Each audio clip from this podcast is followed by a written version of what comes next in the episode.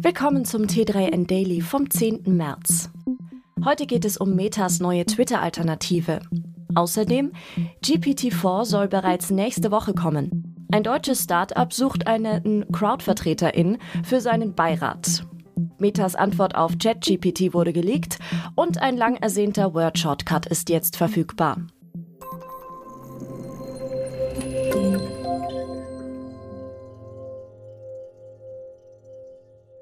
In der Social-Media-Welt könnte es schon bald einen neuen Player geben.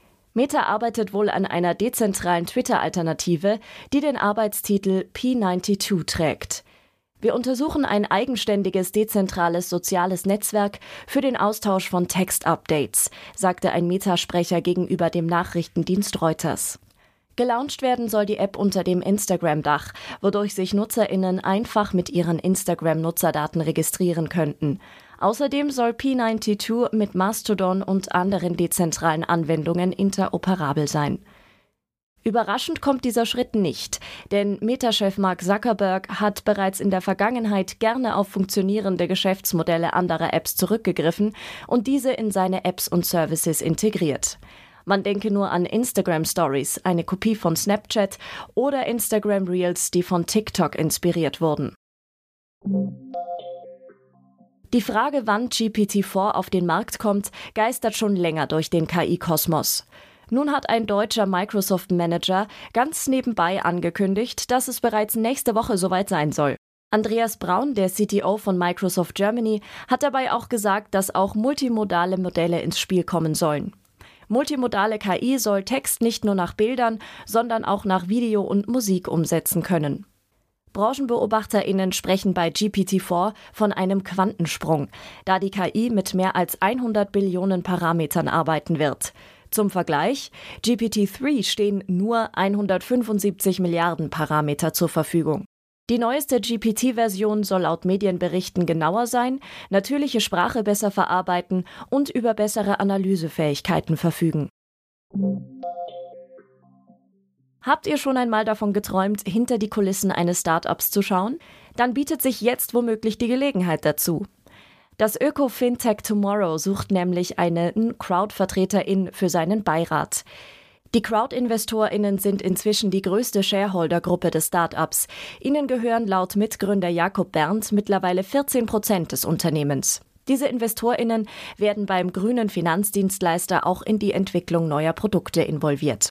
Für den Posten in Frage kommen Menschen, die selbst Crowd-Investorin sind, mehrjährige Erfahrung in einem Unternehmen mit digitalem Kontext gesammelt haben, sehr gut Englisch sprechen und kommunikativ sind, heißt es in der Stellenausschreibung. Die Bewerbungsfrist endet am 12. März.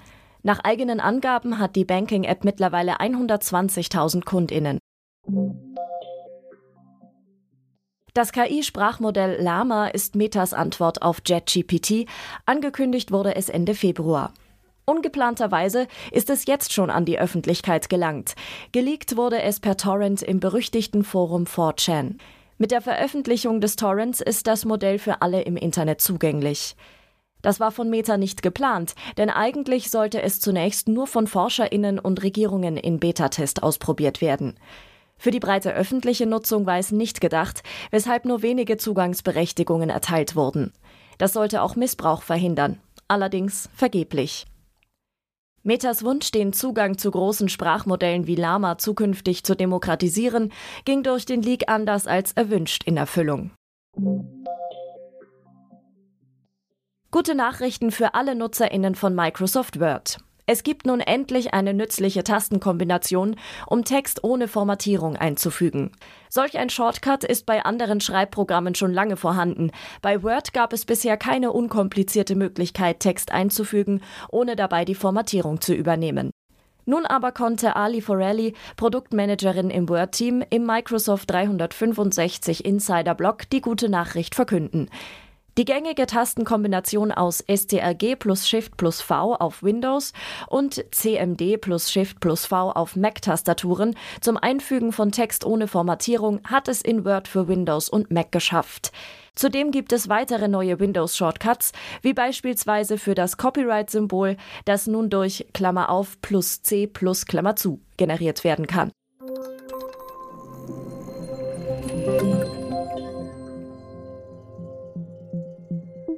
Das war's schon wieder mit dem T3N Daily für heute.